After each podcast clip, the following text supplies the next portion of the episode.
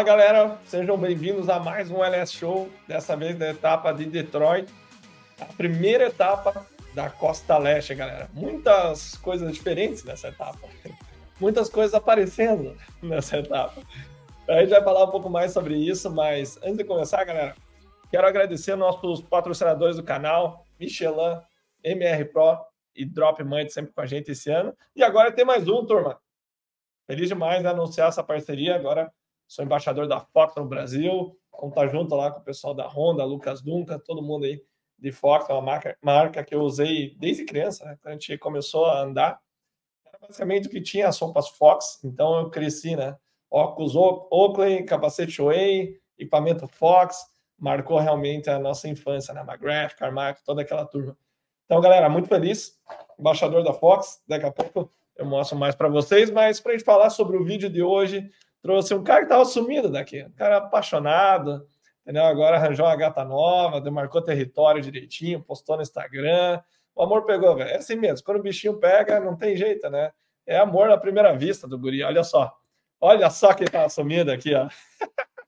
Despediram, voltei, né? Jesus tá de volta, galera. E olha só esse cabelão, hein? Garoto tá demais, hein, velho? É o amor, já? Não. Não é? É a marca registrada, né? O Topete sempre foi, né? É, é, tá certo. É o vulgo Johnny Bravo, né, turma? Então, isso. Os caras não queriam pagar meu cachê, teve que botou lá cinco patrocinadores novos, embaixador disso, daqui, respingou um pouco, daí eu vou, vou, vou aparecendo. Jogador caro, galera. e dá uma subida na peita aí para mostrar agora. Novidade para a galera. Jezinho é gasgada. Novidade aí para esse ano. Top demais. E fala um pouco aí de como rolou isso aí já. Foi, vamos dizer assim, nos meses, 40... meses na... de negociação. Foram praticamente nos 48 do segundo tempo. É uma das coisas que fez é, realmente acontecer foi eu ter andado na moto. Gostei muito da moto, então eu que estava de Kawasaki há alguns anos já andei. O PP combinou de treinar na mesma pista, ele levou a moto dele, que era zero, e eu dei uma volta e falei, puta, mexeu, mexeu com o piloto. Então foi uma das, das dos motivos de eu ter mudado. Eu gostei muito da moto, estou bem feliz. Você está querendo dizer que você se fez difícil, então? Ah, a gente sempre faz. Valorizou né? um pouquinho, né? Já. O, o passe, né? Não é assim, né? Tá certo, tá certo. Já vendeu as naves já ou não? Não, não. Tô dando uma reformada e. Tá bom, na hora que vender já dá para pagar, bater o grito pros amigos, já, cara. Né? Tô esperando, sentado, né? e é isso, galera. E para compor o time, tinha mais um cara aqui, mas pelo jeito acabou a luz na casa dele. Acho que caiu aqui, deve voltar aí daqui a pouco. Vou deixar o suspense no ar. Mas, cara, vou aproveitar enquanto ele não entra aí, José. Fala um pouco das mudanças que você sentiu na moto, melhor, pior. Obviamente, moto boa é moto nova. Sim. Mas como que você sentiu assim? Eu estava treinando com a minha moto de corrida, então por isso que foi uma das, da, vamos dizer assim, que mexeu comigo bastante. Então, é, eu me senti muito mais confortável com o chassi da moto. Eu vi a facilidade de, de entrar nas curvas com a moto, questão de potência do motor, o motor mais elástico. Você achou ela mais alta? Eu tenho a impressão que as das três são mais altas. Ela, ela parece ser, mas eu, para te falar bem a verdade, ainda estou com essa dúvida, mas acredito que ela é, andando você vai sentir ela um pouquinho mais alta. E você sentiu que eu te falei da frenagem, a frente dela tipo mais alta? Então, a frente realmente estava tendo esse mesmo, essa mesmo feeling. Uhum. É, então, cada dia que eu ando com a moto, eu me sinto mais confortável, vou ajustando, né? Cada dia de treino eu ajusto uma coisa, ajusto outra. É, então, hoje eu treinei pela manhã e eu tava sentindo isso. Eu ia nas, nas frenagens, eu não sentia que a frente afundava e eu conseguia entrar nas curvas. Mas eu gostei, cara. Eu testei é, o Cachoeira. Sim. Mas eu, quando andei, eu gostei. Uhum. Eu senti que eu conseguia é, forçar mais a frenagem. O que eu te perguntei, não, eu não lembro sim, se sim, perguntei, sim. era no, no salto. salto. Sim, é isso aí. É, mas é o que eu tava dizendo, é um pouco do ajuste da suspensão. É, né? Eu tava andando com muito ar, que é o, a medida que eles passam na suspensão, então eu sentia na saída de curva a frente escapando um pouco alta. Então, é, como faz muito tempo que eu não ando com a suspensão a ar, assim, uhum. eu saber o, onde que eu preciso mexer para melhorar a situação, ainda estou me batendo um pouquinho. Então, hoje eu mexi, foi meio drástico, foi a, a é, eu estava indo de pouquinho em pouquinho, hoje eu já fui bastante mexendo, aí consegui me sentir mais confortável, comecei a sentir a frente um pouquinho mais baixo para entrar melhor nas curvas. Mas você não achou que tem mais recurso? Tem, tem muito mais recurso. Vou, vou, vou redefinir tem. o recurso ar pelo seguinte. Então, imagine que na, na show na Nakayama, você tem que ir lá e trocar mola. Ali você mete ar. E ainda você tem a possibilidade, né? ah, não sei se a Gazette tem na mão. Tem. Então, você uhum. mexe na mão, cara. Então, putz, imagina que você chegou numa corrida ou numa pista, deu, andou um pouquinho, é, tá estranho. Vai lá, você mesmo mexe. Eu achei um baita. É, é, um recurso a mais, é bem legal, que às vezes você precisa mexer na genética e às vezes, ou você que sofria com a Kawasaki em questão da. Ah, precisa de uma mola mais dura, alguma coisa, você só vai e mete um pouquinho mais de ar. É uma e às vezes a, é, a, pista também, às vezes, ah, uma pista arenosa, você consegue meter mais ar, deixar a frente mais, mais alta, mais firme. É, na questão dos saltos, realmente, mas acredito que é um pouquinho, às vezes, do ajuste da suspensão. Sim, sim, sim. É, e é muito engraçado como, como eu fui andando, mexendo, como a frente influenciava na traseira. Uhum. Ela estava tendo problema com a traseira, mas eu não estava mexendo porque a dianteira não estava não tava muito legal. Aí eu fui meio que amolecendo a dianteira, meu, a traseira estabilizou de uma forma. Então foi, foi E tá original. Tá original. Eu coloquei a Get, agora. Não, não, a suspensão. A suspensão tá original. De 0 a 10 hoje, tá como? Na minha opinião, ainda tá 7. Ah, tá bom. Tá 7. Começar de 7, tá bom. Uhum, tá... E o que que ela, que você sente que não tá legal? Saída a, de curva. A entrada de curva, ela, eu tô sentindo ela escapar um pouquinho. Então, eu, ela tá hoje. Mas ela dobra? Não, ela não, ela não. Eu não consigo puxar a moto para dentro da curva. Eu uhum. entrava, eu conseguia inclinar a moto, só que no meio da, da curva ela, ela me jogava para fora. Então era um pouco, me lembrou um pouco do Ama Supercross, que era difícil isso. As pessoas eram tão uhum. duras, você tinha que se jogar com tudo para virar. virar a moto. Então, a, esse ajuste hoje já começou a melhorar, comecei a ter mais tração na roda dianteira. Então, é, é igual eu falei, é de pouquinho em pouquinho, é para eu conhecer a moto. O chassi eu gostei muito, o motor eu gostei muito. Eu coloquei a Get, melhorou muito a moto, ainda tem que ajustar um pouco mais, um ajuste fino com o Luciano. Ele só botou o mapa que vem da, da Get mesmo para Gas Gas. Uhum. Então, a moto tá um pouquinho ainda é, na intermediária, não tá muito legal, mas, cara, é impressionante a força que ela tem é. e como que ela é progressiva. Progressiva. E os freios, obviamente. Não, os freios são freio é demais. Freio Bremo, né, turma? É outra coisa. A Gasgas, ela não vem com freio Bremo, ela vem com a... Mas é bom. É, mas é, é o mesmo... É, eu não sei se é a Magura, que é a mesma da embreagem. Eu esqueci. Eu acho que é a Magura. Eu andei e achei igual. Né? Igual. Bem, bem legal. Cara, o homem apareceu. Tá aqui, ó. Vou botar o bicho. Seja muito bem-vindo, Jean. Tamo junto. Tá ouvindo bem agora? Agora tô ouvindo. Voltou a força aqui, cara. Ah, tá blackout aqui.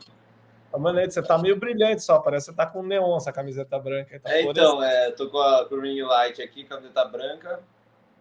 Foi é, tá no, no, improviso, né? Nem, tá bom. Parece um espírito. É. Dá pra, dá pra baixar isso aqui também, né? É, eu acho que dá pra baixar. baixar. Aí, é. pra baixar mais até. Eu não sei porque, eu, eu acho que você. É, não sei. Mas tá bom, vamos lá. Porque tá de dia também, né? É, é que aqui eu fecho tudo, né? Eu fecho tudo e eu gravo mais no ângulo do Jean. E sabe o que eu tava olhando, cara? Se eu olho para você, olha na câmera, eu tô para lá. Uhum. E se você olha para mim, olha para lá. Deixa eu ver se dá pra é, é, não, vamos ver, tem os formatos aqui. Deixa eu ver. É, tá vendo? É porque a câmera tá aqui. Tá bom, é o que é, turma. É assim mesmo e vamos dar. Bora. É isso aí, rapaziada. Amos Percross, Detroit, uma pista me pareceu estádio menor, estádio fechado, primeiro do ano. Então, obviamente, isso tem as vantagens.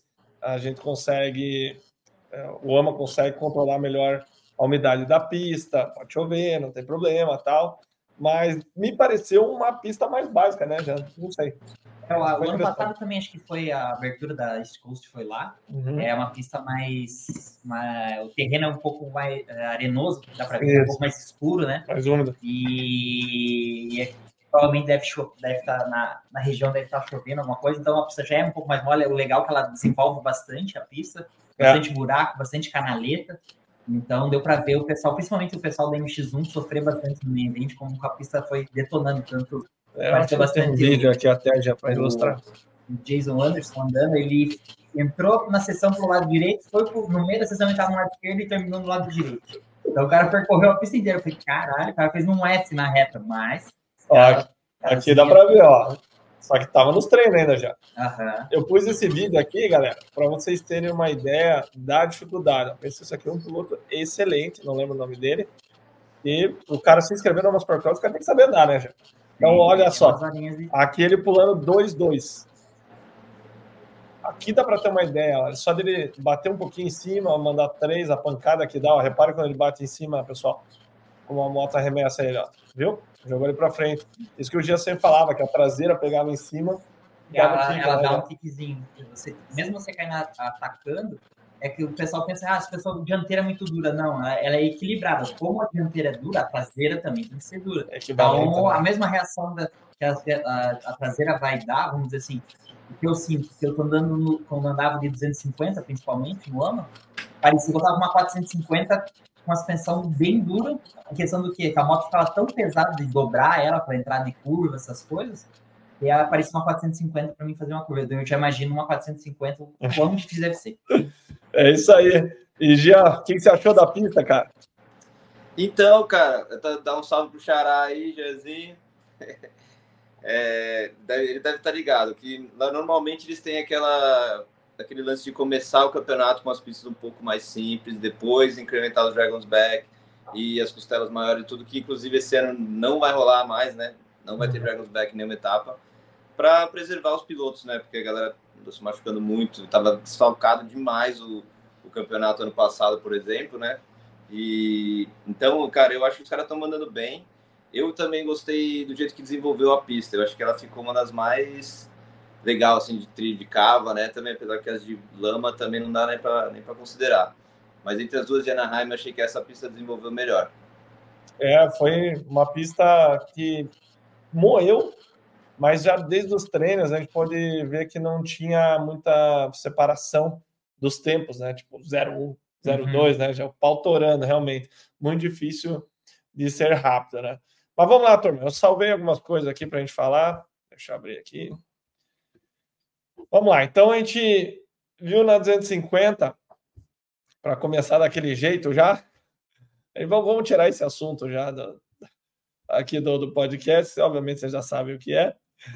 Resumindo, teve gente que teve o badalo aparecendo na prova. Não tem como falar de outra forma, galera. vou pôr aqui para vocês verem. É, uma dúvida minha, na verdade, era se ele estava usando um short por baixo ou não. Eu falei, cara, para o Badala, já vou mostrar para vocês, turma. É, aparecer como ele apareceu, deu oi para a Tigrada, eu achei ele tava sem nada, ele tava uhum. andando no pelo. Mas não, cara, olha aqui, ó. Olha o shorts do bicho. Então, como vocês podem ver, é... A mão da esposa inteira tá para fora. Foi direto ao ponto. É, eu pensei, a ah, besteira agora achei melhor não falar. Mas tá aí, cara. O negócio saiu para fora mesmo. Vou mostrar a versão montagem para vocês, obviamente. Isso aqui não dá para mostrar, né? Senão já leva um strike violento. Mas, cara, que loucura, velho. Que loucura isso aqui. Eu, em 30 anos de motocross, mais que isso até, eu nunca vi algo nem perto disso, cara. Então, como vocês podem ver, tem um amendoizinho ali. Mas é isso aí, velho. Tá dando oi mesmo. E ele fez a prova inteira assim, cara. O que, vocês me dizem disso, velho? O que falar? Vocês tocariam o pau ou parariam? Eu fiquei nessa dúvida, cara. Ah, acho que ele tocou o pau porque ele ainda tinha, né? Mas não vamos dizer assim. Ah, o Macadu, depois daquele tomo, acho que de Atlanta, que ele saiu é... voando igual um boné, cara, isso aí, isso não, é nada, não, é nada. Isso não é nada. Isso aqui Eu acho é que nada. na hora da adrenalina, a pessoa nem sente, deve ter enroscado no, no pneu. Já, ele viu. Não, ele, ele, ele, ele tentou a, a, ajeitar, ajustar, ele jogou para dentro o negócio e foi. Mas é. Mas chega uma hora que a adrenalina é tão alta, ainda mais as primeiras ah. voltas ali, que você nem sente. E o Rei da Andiga pendurado atrás dele também, né? Uhum. Lembrando que ele é um cara que visando o campeonato, eles consideram um candidato ao título. Uhum. Então, qualquer ponto que ele consiga é, é válido, mas não seja. Eu, quando eu vi, cara, imagina, ele olha para baixo, bateu aquele vento gelado. Eu fico pensando, cara, o que, que eu faria, velho? Porque pensei, o mundo tá assistindo, né? Eu só tô mostrando a parte de trás, galera. O equivalente à parte de trás é a parte da frente, tá aparecendo. Então, o que, que você faria já? Opa, peraí que eu mutei você, cara. Então o microfone tá dando um pouquinho de barulho. Cadê o aqui? Ah, tá aqui. Manda ver já. Então, cara, exposição total, né, velho? Ali não tem. Cara, eu acho que eu concordo com o Jean aí, o lance da adrenalina, cara. O cara tá pensando em pontos, né? Pensando no, e é um cara que mostra que tem raça mais do que o normal, né? O piloto de motocross já tem aquela raça, quer terminar de qualquer jeito. É, mas o Cameron McDowell, depois daquele rola em Atlanta e várias outras vezes, que ele é um cara que ele, ele não desiste. Eu não sei se eu ia conseguir, cara, é, terminar a corrida sabendo. Fora o lance do risco, né, cara, de estar exposto ali, velho, né, no banco ali, esfregando, batendo, poder tomar um bruce, uma pedrada, sei lá. É, eu achei que ele foi herói. Deu umas bolas fora ali, mas deu, deu pau em outras, né?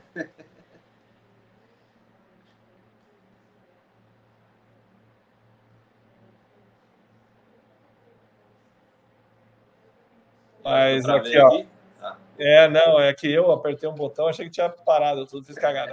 Estamos aprendendo agora. Estamos aprendendo, não estamos com as bolas. É outra ferramenta. ai, ai, mas aí foi perguntado, cara, na entrevista lá pro bicho. Tava ali com, com o Badala de fora, né?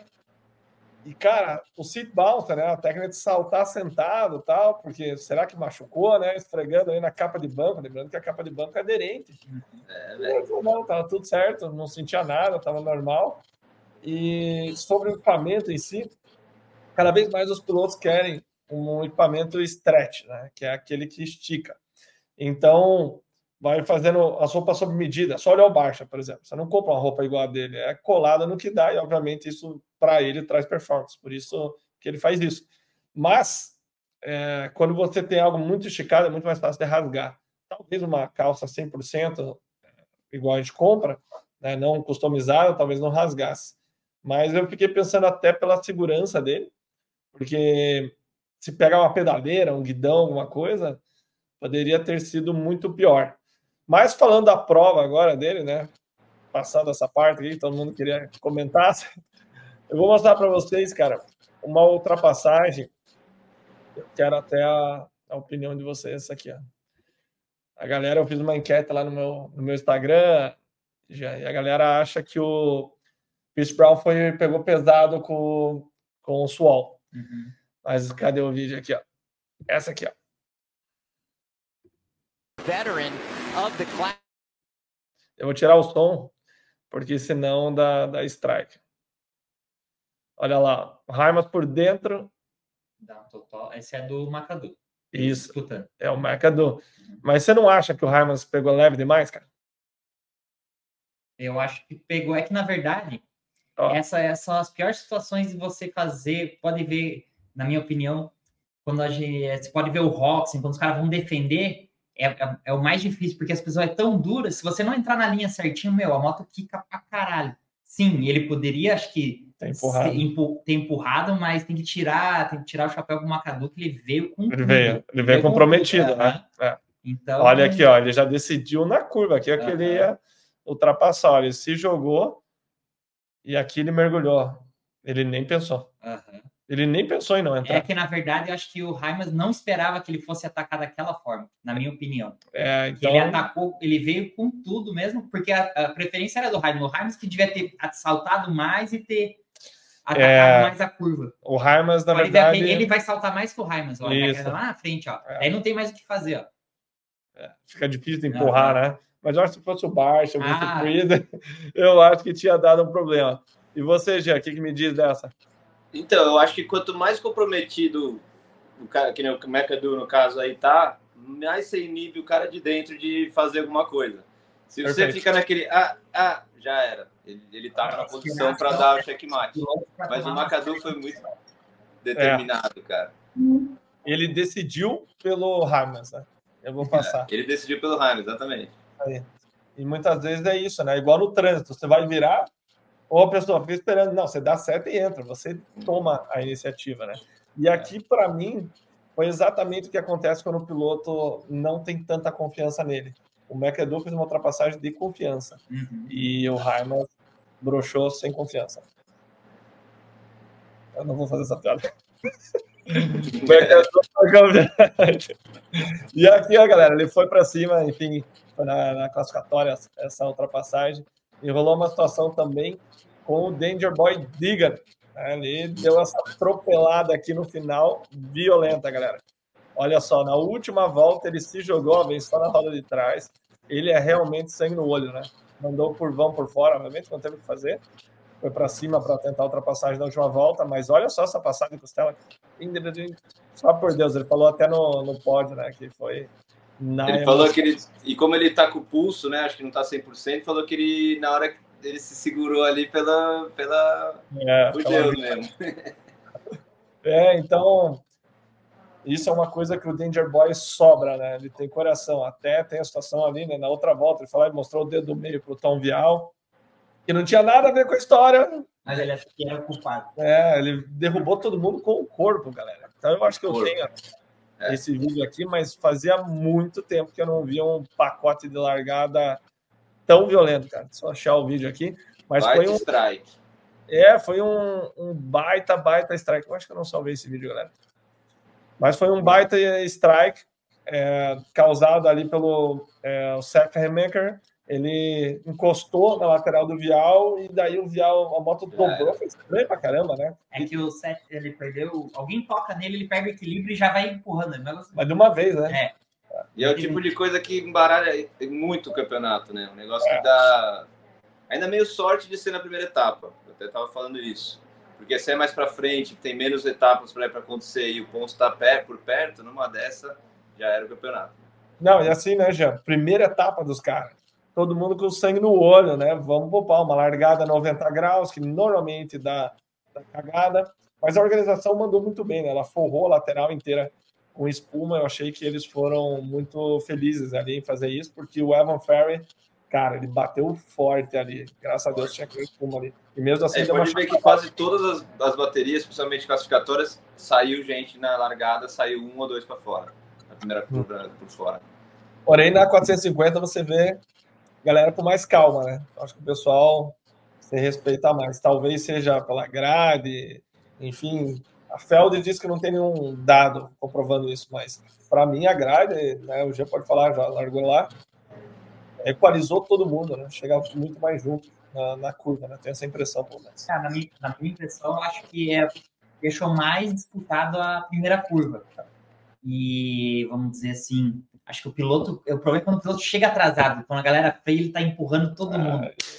Ah, e na 2 a molecada é muita adrenalina, igual você viu o vídeo do Digno ali na, nas costelas, na minha opinião, ele não que ele, ele realmente passou super bem, mas para mim ele foi um pouco emocionado, igual minha namorada fala, emocionado. Ele perde uma costela, você pode ver, ele perde uma, de repente ela bate a dianteira bem na pontinha, pum. Aí ele aproveita, claro, ele leva na técnica. Depois... podia virar, né? Não, ou ele podia virar, ou, é. ele, ou ele passa à frente, né, daquela, dá com o quadro e... O vídeo não dá para ver, tá Sim, pequenininho do né? Instagram, mas eu acho que ele tá de mão fechada aí. Ah, sim, com certeza. Mão fechada, meu amigo, é só por Deus. Aconteceu uma vez comigo disso, eu me perder nas costelas, tipo isso, claro que não perde a velocidade dele, mas eu tentar caçar a embreagem não conseguia e a moto ia indo e indo, cara. Quase caiu. Aí foi com emoção. Muito bom, quem nunca, né? Mas vamos lá, cara, vamos seguindo aqui. Então a gente teve esse pacote né, na, na largada, foi um troço absurdo. E quem para mim saiu na vantagem, para nossa torcida, para nossa alegria, foi o Enzo Lopes. Obviamente tem muito chão, né? Tem algumas semanas ainda para ele voltar, se não me engano, são três e tem bastante tempo de treino, mas ele já teve um, um start melhor do que ele deveria com esse bolo, né, já? Sim. Porque era para todo mundo ter andado mais à frente, né? O Max Sense teve vantagem sobre isso, o Dexton Bennett, mas o Enzo também, porque ele não correu e os principais adversários não foram bem. O Digan, McAdoo, Hemiker, uh, tem mais um pessoal aí que eu não lembro. Mas, enfim, os principais adversários ficaram para trás. Então, com certeza, a gente pode ver isso como uma vantagem para o Enzo, vocês acham? Com certeza. Viale também. É, eu, eu, melhorou meu áudio aí, eu desliguei o ventilador aqui, talvez estava vazando. Melhorou, tava um tic, tic, tic, eu tava até desligando o microfone aqui. Então, é, imaginei, deve estar tá vazando. É. Mas é, cara, eu também achei que foi bom pro, pro Enzo, cara, ter acontecido esse infortúnio aí da largada. É, é, os caras que são os principais concorrentes aí estão. Tem o Forkner, mas assim, vamos ver qual que vai ser a do Forkner para o ano, né? Não dá para botar fé ainda nele assim Vamos com calma. é, ele tá numa, num approach totalmente diferente, né? Ele pegou o Ryan Hills, que a gente sabe que tem uma visão diferente do esporte, um cara que manja muito, eu gosto de ouvir ele, embora às vezes ele passe um pouquinho, mas é. ele deu uma volta por cima de maneira assim muito legal, né? Já porque o cara legal de ver. É. machucou, lesão atrás de lesão, na primeira prova de volta, na, na classificatória já caiu, rompeu o joelho. ele volta para conseguir a vitória. Eu fiquei bem feliz por ele como atleta, porém, com aquele comentário que ele mandou lá no post do Jason Anders, zoando o Jet, o Jet e tal, é, não pegou bem para mim assim. Ele, o que, ele, que ele, falou? Ele falou que é naquele, não tá um pouco ainda, tá vazando. Não sei se é o teu vídeo tá muito alto, vou te mutar aqui já. É, ele falou no, no post, não, então, aquela vez que ele bateu em mim, que ah, derrubou e tal. Isso. Ele veio literalmente chorando falar comigo, tipo, zoando ele. Uhum. E, tipo, cara, vira, ele quis dizer assim, tra tradução livre, né? Virar homem, cara, você vai ficar uhum. chorando aí, já foi e tal. Uhum. Então, para mim, pegou muito mal, porque eu achei o Jet muito humano. Na entrevista após a prova, eu assisti, ele tava para baixo, ele tava acabado. Todo mundo falou, pô, ele ficou mal mesmo. Uhum. E daí ele meio que zoou, usou esse, isso que aconteceu com o Anderson para bater nele, porque o Jet chorou também depois de raiva, sei lá, né? Uhum. Com o Anderson. E o, e o Faulkner usou para zoar ele. E, cara, para mim, o maior perdedor dessa história não foi o Jet, não foi o Anderson. Foi o Faulkner por esse post dele. Vocês podem entrar lá e ver. A mídia inteira comentou os comentários zoando. Óbvio, tem gente que apoia o Faulkner, né? Afinal, ele é americano e o Jet é australiano. Mas sei lá, cara, ali para mim, como o caráter dele, assim, pegou mal. Não sei se vocês chegaram a ver isso. Eu não, é, eu não, vi, eu não vi, cara. É, veja o post do Anderson lá que ele escreve do, do McGrath. Esse eu vi, é. é. Então, olha lá nos comentários, vocês vão ver. Então, ali, para mim, deu uma brochada, assim, da, do, do Fortner, né? Óbvio que eu fiquei muito feliz pela, uhum. pela volta dele, que ele deu por cima, largou na frente na hit, venceu, largou na frente na prova, venceu, ok, foi beneficiado. Né? Tudo perfeito. E outra, ele não andou no limite, talvez é, porque ele não precisou. Ia né? falar isso, ia comentar agora. Talvez não precisou, uhum. mas, cara, a pilotagem dele foi lisa, foi, foi top. Ele foi para vencer, né, a prova, né? É. Ele não importava se ele ia botar 10, é, 100 milésimos ou 10 segundos no segundo lugar. Ele foi é. constante, pilotou bem, bem tranquilo, bem calmo, deu para ver isso, a técnica dele uhum. também. É, eu acho que isso é um trabalho legal de, de ter o, o Ryan Hills por trás dele, falando, calma, você não precisa ganhar por 10 motos é. de diferença. É uma moto é o suficiente. Uhum. Então deu para ver, acho que essa é, experiência né, dele ter adquirido isso, claro, às vezes a gente paga com a dor, né? Uhum. É, passei com um pouco mais próximo, igual ele, se machucar consequentemente, cara, chega uma hora que você não, vamos dizer assim, você não vê uma luz no final do túnel, você uhum. tá se se recompondo, pum, de novo, mais um é. baque. E eu acho que o papel essencial dele não ter, não que não ter desistido, não ter dado aquela caída, o Mitch Peito, a próxima Pete sempre teve sempre. apoiando ele, né? É a mesma coisa do Ciançarulo, né? Que o, uhum. o Mitch Peito comentou, falou, cara, como que eu vou deixar o cara que ganhou a primeira etapa do Homo Supercross? Que a primeira corrida dele do Homo Supercross, ele foi lá e venceu nas 250, o Ciançarulo, né? E o Faulkner, o trabalho que ele fez, a sensação que ele era, né, nos 16, 17 anos dele. Então, a, tem que tirar o chapéu também pela, pelo Mitch Payton, pela equipe que está apoiando ele. Claro, que não foi, ah, tá, vai, só vai rodar. Ano passado ele foi um pouco isso, né? No motocross, no supercross, ele caiu na, na largada, já não terminou. Então, cara, tem que tirar, realmente tirar o chapéu para ele, que é, são horas de trabalho, tudo. E ele conseguiu, né? Conseguiu, com certeza. Esse ano ele vai ser um cara que vai dar bastante vai trabalho. É. É, a, gente, sabe qual, o quanto de energia que toma, né? E a parte psicológica também, você se machucar e recompor, machucar, como já estava falando. Então é difícil o cara manter aquela positividade. Eu acho que agora ele está num lugar bom, assim, mentalmente. E acho que o Ryan Hills está ajudando, ou o pessoal que está em volta dele ele está ajudando muito. O Mitch Payton também, tem crédito nisso, certeza. É, mas eu acho que ele falou um negócio legal, que ele falou, cara, a velocidade nunca foi meu problema. Uhum é, eu tinha que acertar outras coisinhas para deixar de, de, de, cair, de errar, de se machucar. E então ele falou, eu acho que essa calma aí que já falou, ele andou calmo, andou mais tranquilo, não precisa ser o mais rápido necessariamente. Ele, ele tem a velocidade, precisa ser o mais técnico, precisa acertar as suas marcas. E eu acho que ele executou muito bem. E o Sensarulo, um exemplo legal que você usou, e até eu estava lendo os stats aqui que o Dando passou, muito legal é, o Tintiarulo, porque o Jet fez, acho que foi o segundo, segundo, primeira, segunda vez que ele fez é, o melhor tempo, né? Ah, o melhor Cara, tempo. o Cinciarulo fez é. nove melhores tempos, acho, se não me engano, na primeira temporada dele na 450. Seguidos, se não me engano. Uhum. Então ele ainda, é o, ele ainda é o líder nesse sentido, de, da primeira. Não vale nada, mas é ele, né? É. Mas olha só, o que ele falou nessa entrevista, que eu achei bem interessante, que o Ryan conversou com ele, cara, você tem que se preocupar com você. Você não vai esquentar a cabeça com os outros, não importa o resultado. É o que você falou.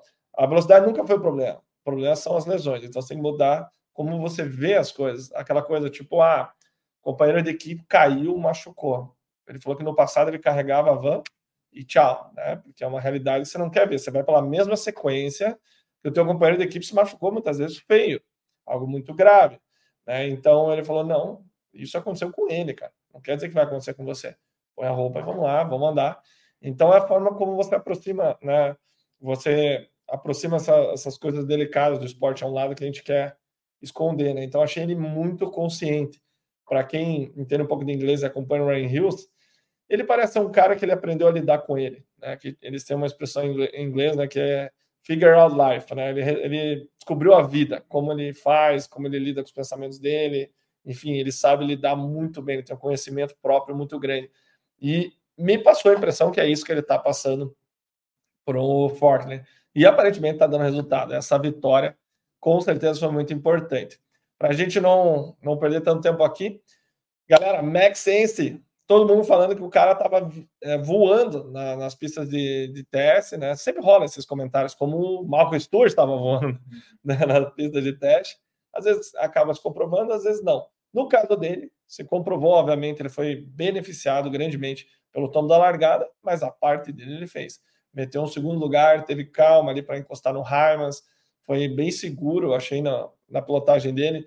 Até vendo a entrevista dele, ele é um cara maior, mais pesado, e ele foi perguntar, é, questionado por que ele andava tão por cima das paredes. Normalmente o pessoal vem mais por baixo. Tal. Ele falou: primeiro, minha moto não é uma moto de fábrica. Ela é muito boa, mas não é uma moto de fábrica. E eu sou maior e mais pesado. Então, ele brincou, né? Eu fiz o, os conselhos do, do que o Relâmpago McQueen recebeu do, do. Como é que é o nome dele? Eu não sei. Do uh, não sei o que, Hudson, que era o campeão anterior, né? Ande por fora. Para quem tem filho já viu o filme, né? E foi exata, exatamente o que ele disse no, no vídeo. E daí ele segue por fora, sem frear a moto, sem parar. E isso deu um flow bacana para ele, um traçado diferente, que não comeu tanto. E ele tinha segurança para mandar os saltos e tal. E deu certo, né? Eu vou até ver aqui ó, a volta dele ele tomou uma pequena diferença. O Fortner fez a segunda melhor volta da prova com ou a melhor volta da prova. Ele fez a melhor volta da prova com 45.2 e o Max Enste quase a segunda melhor com 45.386. Então, ou seja, velocidade está em dia, né? Então, realmente ele é um cara com uma equipe privada, é, ele tem o Martin Davos lá como chefe de equipe e tal, mas é uma equipe da Austrália.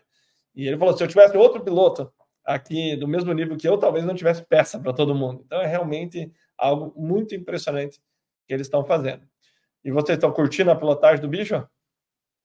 Eu acho legal o Maxense. É, ele veio do Mundial, né? Foi o atual campeão mundial de Supercross na, na 250. Verdade. É, o ano passado ele.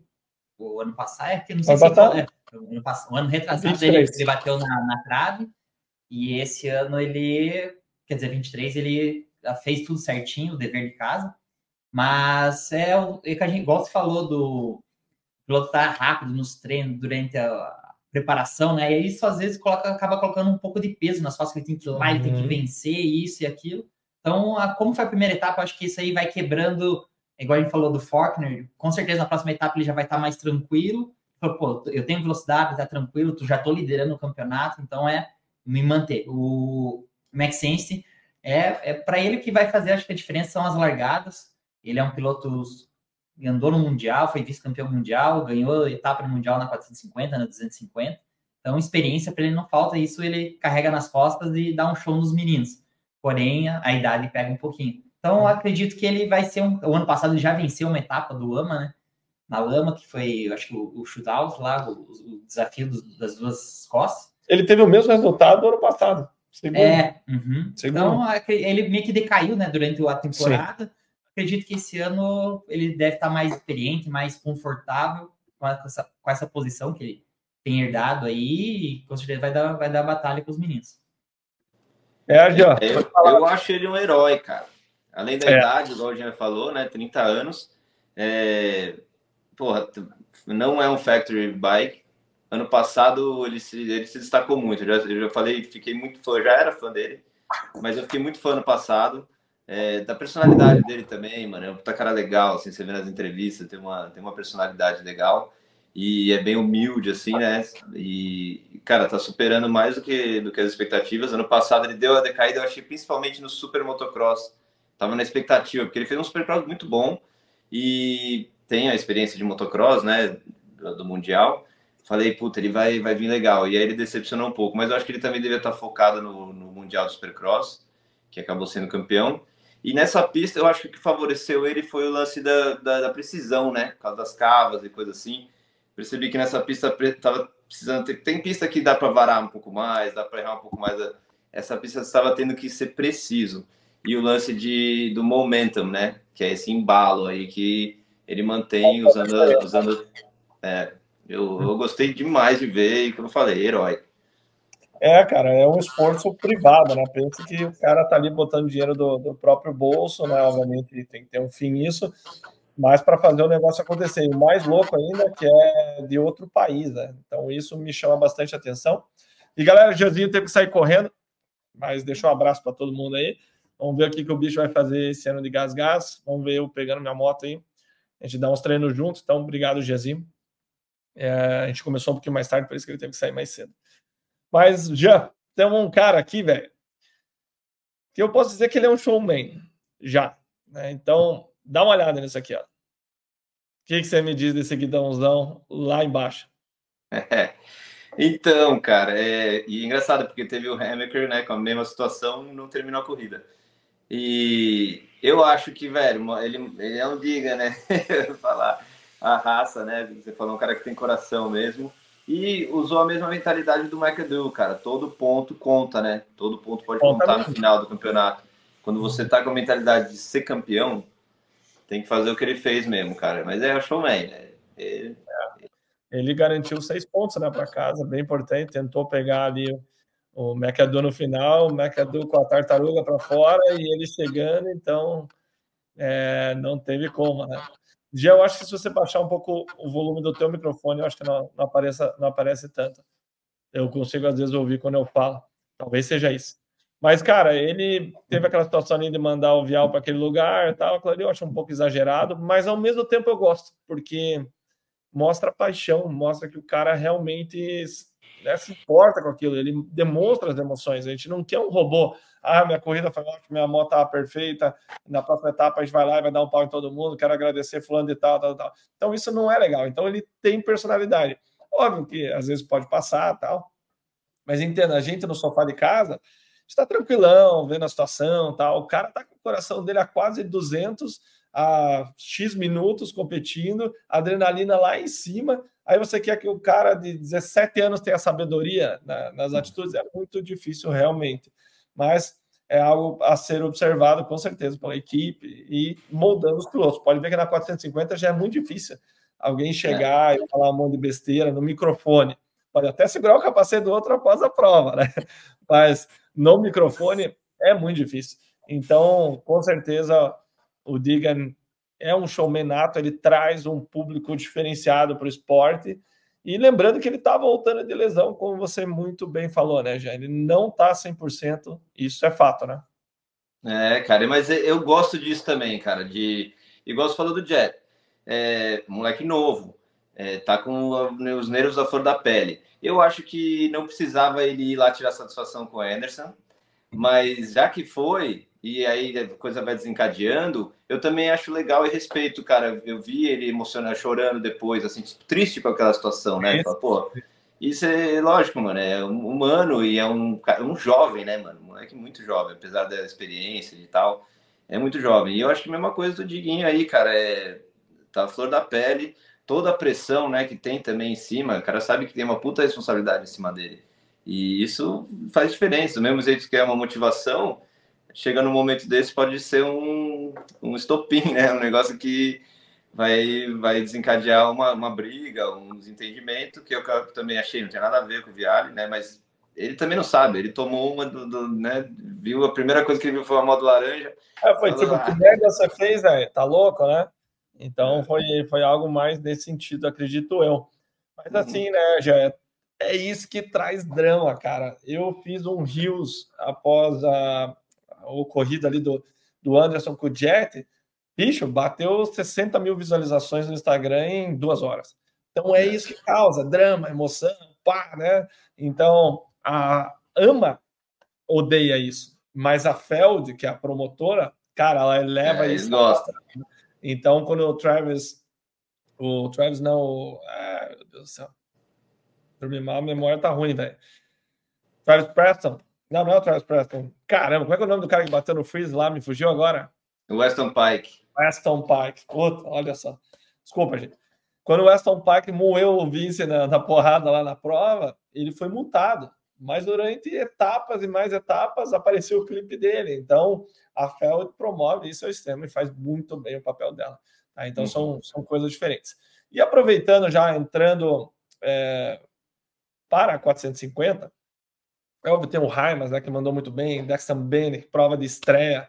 O cara foi lá e conseguiu um pódio. É algo incrível. Mas só para não perder o gatilho, já eu tenho um clipe aqui para você, nesse assunto ainda. Olha só o seu Jet Eu vou cortar a música aqui, senão dá problema. Olha só o que ele fez no pódio, é, na, na chegada, né? Para a galera. Porque ele estava sendo vaiado, gente. Quando era a apresentação dos pilotos, tal, quando acontece, ele estava sendo vaiado, ele apareceu na pista, ele foi vaiado. Nessa etapa já foi melhor. Mas na etapa passada ele foi bastante vaiado e eu acho isso inadmissível. Eu não consigo me imaginar vaiando alguém. O cara teve uma atitude de menino novo, né? Imagine mais uma vez o coração na boca, adrenalina. É, o cara tem paixão pelo negócio. E a maturidade que ele pilota não quer dizer que ele tem maturidade fora da pista. Quem acompanha as entrevistas dele sabe que ele parece um piadão realmente, né? É algo excepcional quando ele está pilotando. Mas fora, ele é uma pessoa como eu e você. Então, olha aqui, ó, a chegada de novo. Ó. Então, isso aqui eu não sei se é o melhor das atitudes. Você não acha? Ah, cara. Eu, eu acho da hora, velho. Eu acho da hora. Brings assim, Porque, assim, é, também não acho legal. É, é, tem, tem vezes que eu acho até da hora falar, puta, o cara merecia uma vaia. Mas não acho legal ter vaiado o Jay Lawrence. Eu acho que foi muito além do de, de falar, ah, tipo, esse menino perfeito, né? Moleque perfeito, tudo no hype, alguém da galera ter um motivo para falar, ai, vai, sabe? Cala a boca, fica quieto. Então, ele teve, eu acho que o direito de réplica dele ali, e realmente, cara, ele né, calou a boca, assim, o Anderson. Eu sei que não é diretamente com o Anderson, acho que é com a classe toda ali, mas o Anderson né, ficou meio para trás, de sexto. E, e, cara, ele provou mais uma vez que largou na frente, Mano, não deixa ele largar na frente, velho. Não pega é. mais. O Muito Anderson tentou já. É. Eu vi o também Anderson. nos stats que a, cara, a última vez que ele largou na frente e não ganhou foi em 2020, tá ligado? Então, é, moleque, é, se tá na frente, pista livre, não, ninguém pega. Olha aí, ó, bichão. Cara, ele é um talento. Realmente eu não consigo pensar alguém fora o Sexton talvez não ainda, talvez daqui a um tempo, que tenha velocidade para alcançar o jet e, e ultrapassá-lo. Eu vou até checar para vocês aqui, ó. A melhor volta dele foi 43,691. A melhor volta da prova, adivinha quem foi? Foi do alemão, velho. Ah, foi o Ken Roxen. Ken Roxen, ele mandou 43,4. Então, até naquela, naquele link que eu mandei para você, a gente consegue ver os status da galera e é legal, você consegue comparar algumas coisas, tal, é interessante. Eu não tive tempo de ler tudo, confesso para você. Mas, a gente vai falar um pouquinho mais do Tom daqui a pouco, mas o Jet, cara, ele é difícil quando você vê ele largar na frente você não pensar, ele vai vencer. É muito difícil você não pensar isso. E ele, para mim, passou por algumas etapas ruins, obviamente, mas não que ele andou mal, ele andou muito bem, muito bem mesmo. Só que quando você larga lá de trás, complica bastante a vida, né, já. Então, você está lidando com pilotos que são campeões também. Não, não é igual a pesada 250 tal, que muitas vezes estão estreando na categoria. Ele tem uma técnica super apurada, ele pilota de uma maneira suave, onde ele anda embalado, ele tem dificuldade quando ele tem que ser agressivo. Como um Tomac, por exemplo. Agora, quando ele larga em primeiro, meu amigo, que ele concentra nele, ele flutua a pista inteira. O Sturt, não sei se chegou a ver, tem comentado da moto dele. Ele falou que ele usa um setting que é muito firme no início e mole no segundo estágio, porque ele vem pulando as coisas, ele flui e tal. Uhum. Quando ele anda atacando, a moto tem que mover mais, porque ele está atacando mais, e aí ela não funciona tão bem. E também por isso não está tão boa nas provas de lama. Assim, o Sturt, as análises dele é um troço absurdo, é uma aula. Hum, absurdo. Né? Mas ele, cara, na ponta. Ah, e outro detalhe, né? não sei se chegou a ver ele falando da largada, né? O Lars Lindstrom, que é o chefe de equipe, comentou da largada. Estranhamente, sempre largou bem, né? No motocross, Anaheim, e ele vinha largando mal, estranhamente. Mas se você parar para pensar, era a grade molhada, né, já? Então aí muda o negócio. Ele falou que eles acharam alguma coisa na largada que conseguiu, né? Então, não sei. Mas que o cara é excelente, não tenho o que questionar. E até quando ele falou do Anderson ali, é, continuando o que você estava falando, na HIT eles se encontraram. E eles foram super respeitosos. Até eu estava com o dedo coçando aqui, pô, tomara que dê alguma coisa para gente falar, né? Mas não, cara, foi tudo certo, foi corrida bacana. Eles até largaram várias vezes lado a lado. É, é rolou até uma troca de posições. É, foi na boa, né? É. Eu gostei do Cooper Webb. Cooper Webb também foi. Teve é, quatro voltas, não sei, algumas voltas da, da corrida que ele fez melhor volta. É, ele saiu de 10 é. segunda, né? Já. Cara, então, cara. E uma pista e... que não era fácil de ultrapassar, não tinha assim muitos lugares, né? É. Então, ele ainda. Não vou dizer. Eu até tava pensando, pô, é uma pista ruim de passar, a galera não consegue ir, mas daí você olha o web, cara de décimo segundo para quarto, deixa eu até ver a volta daqui, ele virou mal, cara, pensando bem, pensando em em melhor volta. Ele tomou um segundo da volta do Jack. É bastante. Mas a parada é do meio para o final, né? É onde é. ele desceu.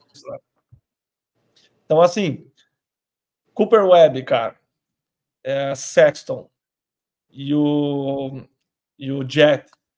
E eu posso pôr o AP porque ele tem sido bem constante. Para mim, são é. os quatro que vão brigar. E o AP fez três, três voltas né, com o melhor tempo da corrida e tinha um setor que era o terceiro setor, que eles agora têm a cronometragem por setor. Diz que o terceiro setor, quem foi mais rápido a prova inteira foi, tipo, por maioria da prova, foi o Plessinger. Deixa eu lembrar Mesmo da sétimo, né? Terceiro setor seria. É, não sei qual parte exatamente que seria. E deve ser a que finaliza a volta. Costela, né? costela, curva de areia. Curva de areia, é. é, é. Então, impressionante. Para mim, eu tenho uma teoria que os pilotos como o Malcolm e o Aaron Plessinger deveriam ser os mais rápidos. Entendeu? Sempre. Porque eles sabem amortecer, eles sabem ir baixo no salto, eles curvam bem e a vantagem do tamanho aparece nas costelas. Então, é. por isso que eu digo, em teoria, eles deveriam ser um os mais diferencial no Supercross muito grande nessas costelas. Exatamente. Em teoria, é, é uma teoria em, em estudo ainda, uhum. porque não está se comprovando, né? É. Mas hein, que, eu vou ver é que, é, depende de muitas coisas. O Malcolm, puta, o Malcolm tá foda, cara. O Malcolm tá. Ah, Husky Barney, né? Pelo amor de Deus, tirando o RJ, quem que sobra? Não é mesmo? O Ferris então, também não, foi muito bem, né? O espanholzinho. Cara, eu acho que, que ele não tem muita bagagem de Supercross, ou quase nada, né, de bagagem de Supercross. Primeira prova dele, já, ele mandou um oitavo, cara, ele virou 45 ah, tá A melhor volta foi foi 45-2, eu diria que isso é uma vitória. Não enfiou a cabeça. Vitória. Ah, não, ele caiu na, na, última, última volta, ou duas voltas final, ele tomou um tombinho, não perdeu posição nada, pelo que eu me recordo, mas tomou um tombinho. Mas, cara, foi, foi uma vitória. Né? Então, vamos por assim, a 250, beleza, mas a 450 com é. o Craig e o Malcolm. E aí eu te passo a pergunta, né, já? Nathan Ramsey, né, correndo na nossa época tal. O que, que ele fala para essa turma, velho? Será que ele então, falou, ó, não tá funcionando? A gente tem a KTM aqui, ó. Saiu o number plate do Plessinger, foi o red plate agora para o Sexton. Cara, tá funcionando, o negócio tá indo cada vez melhor. A gente tem o Barça andando bem, a gente viu o Prada, o Barça a gente sabe que tá machucado, mas andando bem em si. O Prado andou muito bem, primeiro ano dele. E os caras, tudo ex-campeão, tomando um puta de um gás. que, que você Não, falaria? E, e aquele detalhe que você falou que eu também ouvi do Craig, que o Malcolm Stewart e o Christian Craig eram os mais rápidos na pista de treino aí para a temporada. Tá muito é. rápido. Então, eu não sei o que, que você fala para um cara dele. Não, e o Nathan Ramsey. Se você chega e fala, ó, velho, agora é assim, a moto é assim, não é a moto, é você. Ou por outro lado, você fala, bom, eu tô tentando, cara, o piloto tá tentando. Se eu não deixar ele tentar, vai ter o mesmo resultado, entende? É entre a faca, a cruz e a espada, né? É. Eu não sei o que falaria naquela época, porque assim, primeira etapa acontece alguma coisa, aí a outra de lama, beleza, mas cara, já as duas últimas etapas foram no ser condições normais e nada mudou, assim, nada melhorou. É. É, cara, o Craig fez a melhor da, da temporada dele nesse ano, foi 13 terceiro. Foi o melhor dele nessa temporada. É meio admissível para um Factory. Eu acho que estava em sexto ou sétimo estava e caiu nas costelas, não me recordo é, então, agora. não sei, só que sei que foi 13 terceiro foi a melhor deles esse ano. É. Então, e tá é assim, né, o Malcolm tem contrato para mais um ano, cara. Aí é, complica, então, né? Mostrar fazer ele funcionar. É, então, sei lá. Cada um com seus problemas também, né? Mas seguindo adiante aqui, a gente tem uma equipe estreante esse ano que eu considero uma vitória já o que eles conseguiram, que foi o quê? Competir sem a moto quebrar, conseguiram classificar para a final, ganharam a LCQ, que é a última chance, né? O Evan Fair acabou caindo na largada, mas ganhou a LCQ, foi a melhor bateria dele, andou super bem. A moto aparentemente é forte, ele conseguiu boas largadas, né? Mesmo lutando por fora, quando ele foi nocauteado, ele estava bem, por isso que ele era o da ponta. O Sual foi nocauteado pelo Chris Brown, tem um vídeo lá no meu Instagram também. Mas, cara, aparentemente a moto é boa, ela tem um barulho diferente, um barulho mais grosso. Ah, eu escutei ela em Los Angeles, acho que era a versão original. Mas aí, ó, a pancada. É. Mas ela me lembra uma Sonda 250 mais antiga, aquelas 2004, 2005, assim, sabe, flutuar de válvula assim, diferente. Mas, cara, foi impressionante para mim a performance da, da Triumph. Até na Europa eles venceram, fizeram primeiro e segundo numa prova lá que eu esqueci onde que era. Cara, eu gostei de ver a moto andando. Gostei de ver. Já tinha gostado do visual dela, mas Sim. eu gostei de ver andando, gostei do, do, do Swole. É, eu acho que o Pierce Brown pegou um pouquinho pesado por ser hit race, sabe? É classificatória, né? Não, não, precisava, mas também ao mesmo tempo, cara, é corrida, também não, não é. vou julgar o cara é, por isso, sabe? E, mas em, em questão de estar tá presente, tá mais preparado, tá, tá pronta a equipe, né? Até o Wagner até falou que o chefe de equipe falou, mano, a gente tá, tá pronto, não tá né, se preparando ainda, então pronto para isso. Igual a Beta, o Beta tá se, se, preparando, né? Tá começando devagar, classificou agora, né? Classificou para duas etapas só. Não, eles já estão assim, vão estar tá em todas. É, eu sou, eu acredito que vai fazer um top 5 ali tranquilo, dependendo da, da largada, obviamente. E o Evan, é o que você falou, largou por fora no, na, na LCQ, fez o roll shot, ganhou. Foi, lógico, ele estava com a mesma mentalidade para um gate pick ruim, né, para o main event, falou, vou lá por fora, que deu certo na LCQ, pode dar certo agora. Acabou tomando strike, infelizmente, mas é. eu gostei do desempenho da moto, cara. Gostei. Uhum. Eu achei que ela tá muito bonita. Uma cor diferente, preta, né, como cor oficial. O amarelo é muito bonito, eu gosto, suspeito porque eu gosto muito do flúor. O equipamento é Fox, é uma linha mais elitizada da René. Eu uhum. acho muito bonito. Os pilotos estão muito bem. A moto, ouvindo o Carmack falar do desenvolvimento dela hoje, ele falou: Ah, como é que funciona o desenvolvimento de uma moto? Como é que a gente quer? O quadro tem um nome, eu esqueci os termos técnicos que é em inglês, mas enfim, você quer um quadro de alumínio, você quer um quadro de ferro, você quer ele com aquela solda assim, né? Que tem os ferros assim, a Triumph tem assim, é, daí tem os três tipos de quadro que todo mundo usa. Qual que é o melhor? Depois disso, qual o melhor material? O link, qual que é o melhor? Suspensão, qual é melhor? Balança, qual é melhor? E eles testaram tudo. Desde é, o Carmichael no desenvolvimento, né? É... Não só ele, não só Você ele. Sabe que tem coisa boa, né?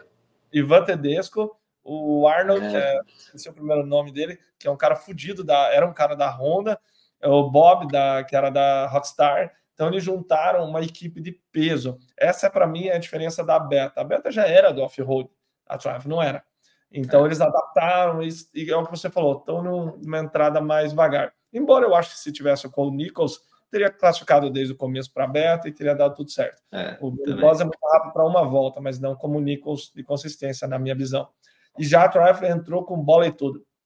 Então, quem que é? Carmack é o cara? Então vou pegar ele de embaixador. Tedesco é bom de teste? Vamos lá. Para desenvolvimento da moto, tá? embora seja mais old school, mas um cara muito inteligente. O Arnold, pau. Os pilotos não são pilotos extremamente de ponta, mas não dá para dizer que o Sual, o Savati, enfim, são pilotos ruins. Então, eles entraram muito bem. O que me deixa muito curioso para ver, é, em teoria, a Ducati vai entrar mais violentamente ainda, porque tem mais grana até para a nível MotoGP, que é uhum. o, o, topo de competição em duas rodas do mundo. É. A apresentação. E Cairoli, né? Cairoli tirou o Cairoli da Red Bull, cara. Levou o cara para Monster, fez uma, um baita lançamento, Lupino, Cairoli. Então, me parece que é um caminho similar, porém, ao que tudo indica, mais next level ainda. É, mais força ainda. É. Muito bom ver mais uma marca, são mais, mais é, pilotos empregados, mecânicos, motoristas, toda a estrutura. E, querendo ou não, quando se tem competição, eleva o nível, sem qualquer coisa. A competição é o que faz a gente bater água na bunda e vamos lá, seja no negócio, seja nas pistas, aonde for, né, já. Então, cara, Por isso tô... que tem que ter, véio, tem que ter competição no mercado. Perfeito. Ajuda perfeito. no preço, ajuda no desenvolvimento das coisas. Senão Livre fica mercado, tudo com baixa qualidade e o preço que quiserem, né? Exatamente. É nada de estatal aqui, é tudo livre mercado. Nada de estatal aqui, exatamente. Pronto, exatamente já vamos lixar. Por, por isso e vários motivos que eu sou contra. Exatamente, já vão lixar aqui nos comentários. Mas vamos lá, tem mais coisa aqui para a gente falar. Cara, a gente teve o Cody Shock, andando muito bem. Ele é um cara que mandou uns top 10 lá de 450 uns anos atrás, sofreu é. com lesões e caiu agora no Club MX. Então foi muito legal ver o Club MX com a saída do Enzo, que era o principal piloto em resultados do ano, saiu. Aí já teve, ah, bem lembrado, o Jeremy Martin, né? Tomou aquele knockdown violento nas costelas, assustador, galera. E sim, Corey Shock também conseguiu voltar, mandou o quarto lugar. Jet Reynolds caiu e machucou também do clube, então foi é, o ombro. Bom, né? Exatamente, ele separou o ombro, na verdade. Tanto que ele vai uhum. correr é, a próxima. É, falou que vai correr em Arlington, né? É. Muitas novidades para Arlington, Enzo Lopes. Vamos ver o Jerry Martin de novo, vamos ver o Jet. Então, não sei. Aí que eu te faço a pergunta. Vamos ver o Macadu de calça. eu acho que agora ele vai ter um reforço. Aí eu te faço a pergunta, já. Você acha que essa costa tá mais difícil? Foi mal, falou bem na hora. Você acha que essa costa tá mais difícil? Ah, cara. Hum, não sei, eu acho que sim, eu acho que tá. Eu acho que contando o Digan, o, né, o Digan e o Enzo, no outro tem o Jordan Smith e o Thrasher. Mas na Honda tem o Shimoda lá, mas aqui a gente tem o Viale, que lá tá o, o Julian, né, o Juju. É, cara, acho que até tá, tá, meio equilibrado, mas eu, eu senti mais eu senti mais potência e mais força nessa, nessa costa. Principalmente uhum. nessa primeira etapa que, tipo, meu, é, é, foi, o Cody Shock andou pra caralho, velho. Fez quarto, andou. né, com a, com a Club MX. É, Dexter Bennett também mostrou, assim, que tá, tá né, dos rookies aí. É, eu achei até muito, muito bem, cara. O Bennett andou, assim, com maestria. E é até interessante, porque a gente sabe que hoje a Rockstar, a Rockstar, a Star, é um show dos Diga. Ele manda na equipe. Né? Literalmente é isso. É o pai que é muito influente, é os câmeras, é os resultados do PR. Isso é claro. Uhum. Né? No, no, falando da área da 250. E o Romano e o, o Benek correm com ele, são rivais desde sempre. Cara, eu acho que isso deve ser um pouco estranho. Eu acho que deve ser um uhum. pouco até porque os PA ganhavam, mas mais tomavam pau do que ganhavam, até onde eu sei. Uhum. Então, até um dos motivos do Kitchen sair, indiretamente, ele já falou isso em alguns podcasts, é toda essa firula que os Digan fazem muito bem. Assim como as firulas que a galera está se cansando do Jet e a equipe de marketing dele. Porém, é. no lugar do, do Digan, do Diguinho, e do Jet, né, e do Hunter, eu faria a mesma coisa, porque eles estão Exato. Bem. Eles estão playing the cards right, né? Que é, exato, é, exato. É, é, a mão que você tem, cara. É exatamente o jeito que tem que jogar. Não, uhum. né, não tem como fazer diferente. Eu também acho que eles têm que aproveitar. E assim, já estão é, into deep, né? Já estão muito. O Digan, principalmente, já nasceu nessa na figura, né? Nessa... É, é lógico que ele consegue. É, consegue back it up né, com, com resultado. Ele não é, é. só firula, né? Ele não é, é só todo esse marketing. É, tipo e os Lawrence, os Lawrence é a mesma coisa, principalmente o Jet. Então, cara, aproveita, velho. Surfa Perfeito. essa onda. Perfeito. Está trazendo, especialmente o Diga, um público do YouTube, uma geração inteira para o esporte, que talvez não, não, não haveria.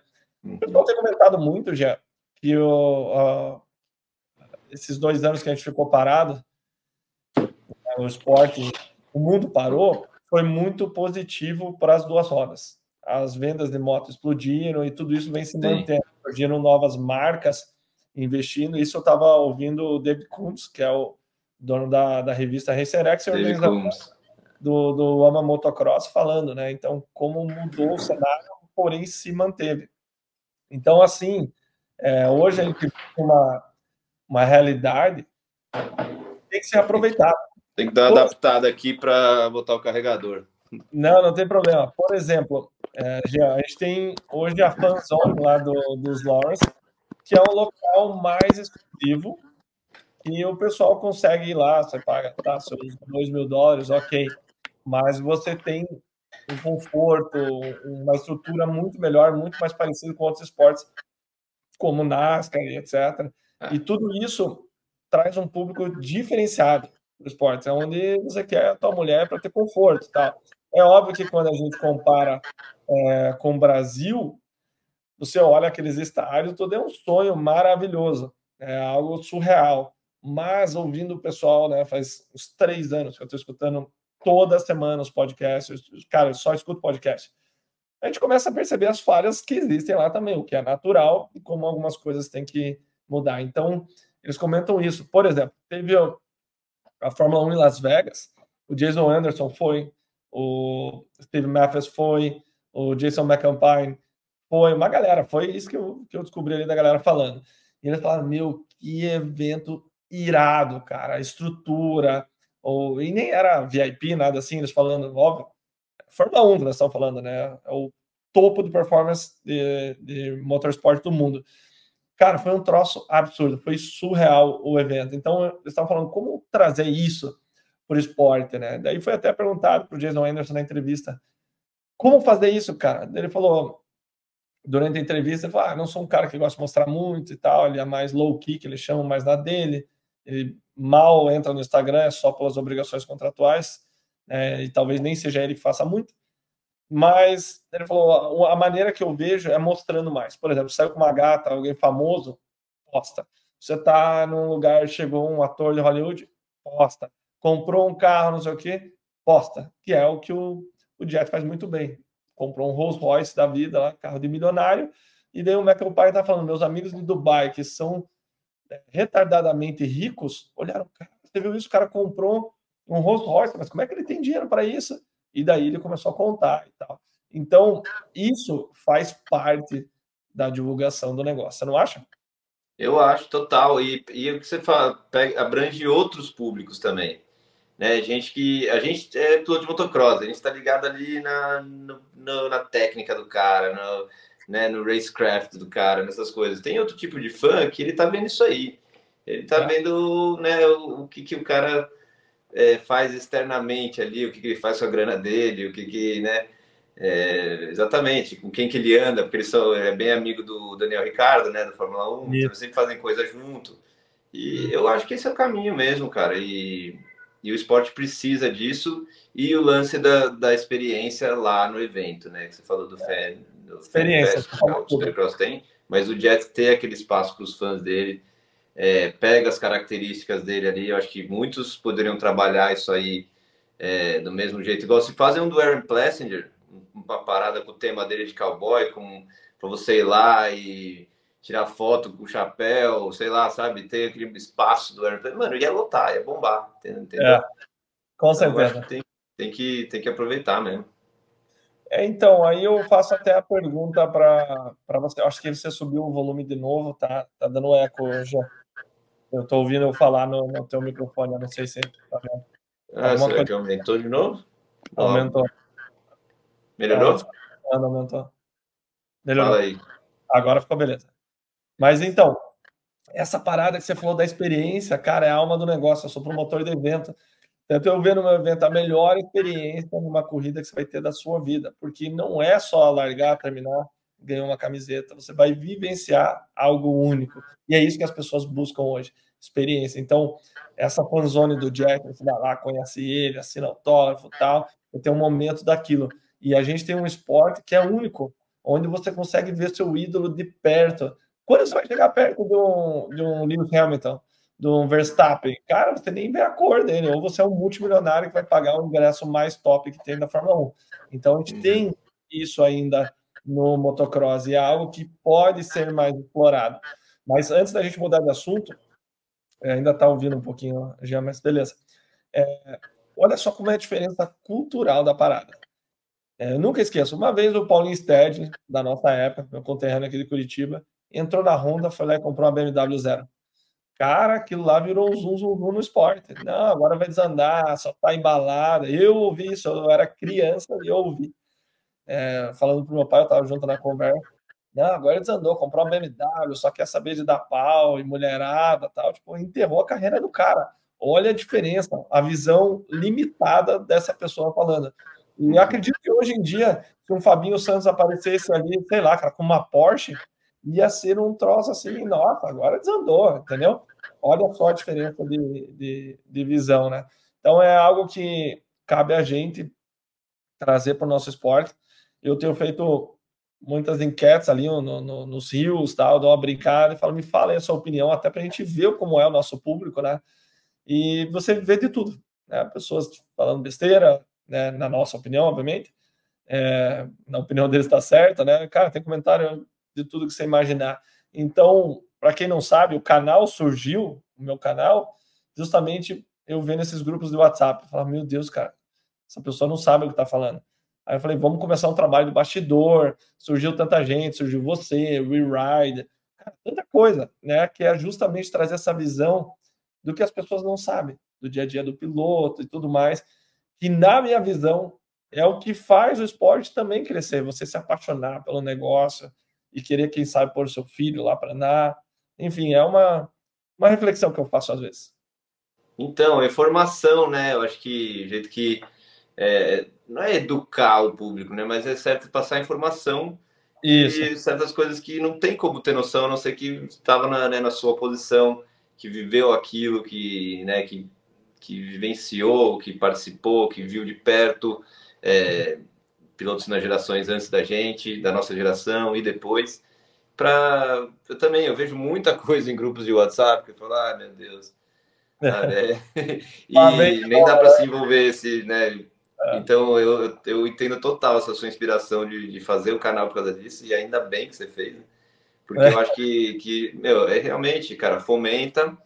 É, a gente gosta do debate, né? Gosta de, de ter essa discussão, de sempre alguma coisa gera discussão, é, sabe? Pista mais difícil, pista mais fácil, as motos têm que ser mais fraca, não, sabe? É, aquele agora do triplo ou quádruplo, se você pula do jump on, jump off para trás da mesa, é triplo, é duplo. Se você pula tudo, ele é um quádruplo ou ele é, é um triplo. Tem essa discussão também. Então, eu acho que tudo gera, gerando discussão, gera interesse, gera, né, fomenta a parada. Então, Uhum. Eu acho muito legal também o que você faz e pegando bem os aspectos polêmicos ali, né? Onde você, tipo, que, que, que, você acha disso, né? O que, que a galera acha? Desculpa, apertei sem querer aqui. Mas continue. É exatamente. A ideia, é, é, na verdade, do Instagram com esses rios é que eu nunca. Primeiro que eu tenho tempo limitado, mas eu nunca tinha parado para pensar que são públicos diferentes. Tanto que eu estou no TikTok também. Não sou eu que mexo lá, mas eu tô lá também porque são públicos diferentes. Então eu tô no, surgiu tudo no YouTube, nunca gostei muito do Instagram, me forço a fazer. Confesso que agora esses os negócios eu tenho gostado mais, mas são públicos diferentes e a gente tem que atacar de todos os lados. Tá? É, eu não consegui, por exemplo, trans, é, migrar o meu público do Instagram, do WeRide, pro, pro YouTube. O YouTube nunca conseguiu Ah, o YouTube é difícil, cara. Eu tenho, é. como eu falei, se você abrir meu, meu Instagram ali, sei lá, tem é, rios ali de 110 mil visualizações é, da Ducati, ele tem outros 60, 50, tudo nessa margem, entendeu? Nessa média. E já no YouTube, cara, é difícil. Por exemplo, eu estou soltando os cortes ali agora, é, de moto dá mil, mil poucas visualizações, quando é daqui a 4, 5 mil. Primeiro que eu tinha parado de postar, né? tinha ficado uns dois meses sem postar. Aí o YouTube já detona. Eu levei strike, já cai mais. Então o YouTube ele te desanima de fazer e dá muito trabalho. Eu achei esse é. formato aqui que eu vou jogando os vídeos e tal, onde me dá menos trabalho de edição, mas eu demorava quatro horas para fazer um vídeo já, então a coisa não rende. Eu tenho família, tenho duas crianças pequenas tenho que trabalhar, enfim, tenho minhas coisas para fazer. Isso aqui, hoje, eu tenho esses patrocínios, sou muito grato a Michelin, a MR Pro, a Drop Monday, que hoje eu começo a ganhar um dinheiro. Mas o dinheiro do YouTube, eu já cheguei a tirar 1.200 dólares, mas foi um mês, entendeu? O normal é 200, 100, 300. E dá trabalho, cara. Não, só para fazer aqui para gravar é 50 dólares, entendeu? Então, quando você pega, né, microfone, 350 dólares, é, o celular, tudo, a gente faz porque gosta. Como eu disse, hoje, eu faço desde 2018, cara. Hoje eu consigo ter uma renda com esses patrocínios para é, fazer o que a gente gosta, resumindo, né? Mas não vivo disso, obviamente. Então, é difícil pra caramba, né, já. É, cara, eu, pô, eu, na época da pandemia, né, parou os shows, as coisas ficaram mais devagar, a gente mais em casa. E é, comecei fazendo as lives do, do Rider Stock, né? Foi, eu fui um dos primeiros a fazer live no, no Instagram. É, né, principalmente na época das pandemias, mais de 50 convidados. E aí que deu a ideia de fazer o podcast, de fazer o canal, essas coisas. Mas realmente é muito trabalho, você tem que eu fazer muito research. Research a gente gosta de fazer, né? Coisa que a gente é estudioso da parada, a gente gosta de fazer. Mas, pô, toma tempo, né? E aí depois você é. passar, transmitir tudo aquilo lá, dividir, separar editar, divulgar, é. É, toma tempo pra caramba, meu. Então, é, realmente, assim, é difícil, tem que ser persistente mesmo, você falou, desde 2018, é, na persistência. E, e eu acho que, assim, é coisa, coisa boa, cara, coisa boa tem que, né, tem que ter, né? tem que fazer. É, a gente faz o que a gente gosta, né? Então fica mais fácil, mas o que eu estava comentando é que o nosso público é muito nichado. Então, hoje, das motocicletas do Brasil, isso é dado a Honda, 7% off-road. Off-road. De ama Supercross, desse 7%, cara, eu não dou 1%. Mas é um dado que contradiz o que eu acabei de falar, que é a pesquisa que foi feita pelo Mundial Supercross, colocando o Brasil como quarto mercado mundial para o AMA Supercross, certo? Ou Supercross em geral. Então é interessante, porque ao mesmo tempo é, o pessoal comenta faz uma pesquisa, vê isso, não necessariamente aparece nos nossos vídeos. Por exemplo, eu tive a oportunidade de gravar com o Johnny Hopper. Não sei como ele me achou e me convidou. Johnny Hopper, para quem não sabe, é um ex-piloto que hoje ele faz o que eu faço, digamos assim, lá fora e está crescendo muito. Ele falou, cara, você tem uns números absurdos. Deu olho e pensei, pô, não chega nem perto do teu do YouTube, eu tenho mais inscritos. Porém, ele solta um vídeo, ele fez um, uma live após a prova, deu 40 mil visualizações. Aí, falando até do aspecto financeiro, para o pessoal que não entende, uh, tem um negócio que chama uh, CPM, custo por mil visualizações. Tá?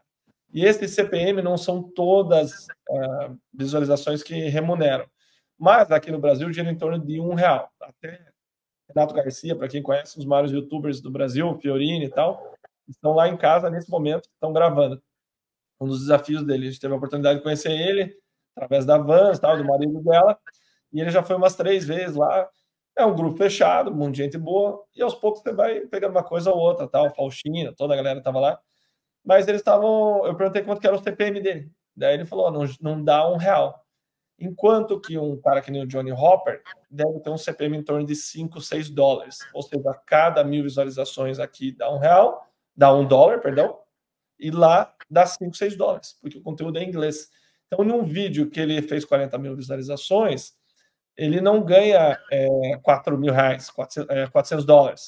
Perdão, ele não ganha isso, ele ganha menos. Mas deve dar seus 200, 300 dólares. E assim vai, o cara faz um vídeo toda semana tal, faz seus 2 mil dólares por mês, o que lá é muito dinheiro, tá? Para você viver o poder de compra. Então, isso que eu estava falando com ele, cara, você tem um potencial muito maior do que o mesmo, porque o teu conteúdo é em inglês. O mundo inteiro vê. Eu te acompanho há anos, desde o canal de cripto dele. Até o Jason Anderson comentou que ele vê todos os vídeos que saem na internet, acompanha o Johnny Hopper e tal. Enfim, a gente estava trocando uma ideia sobre isso. Então, você tem um canal em inglês, você tem o um mundo para alcançar.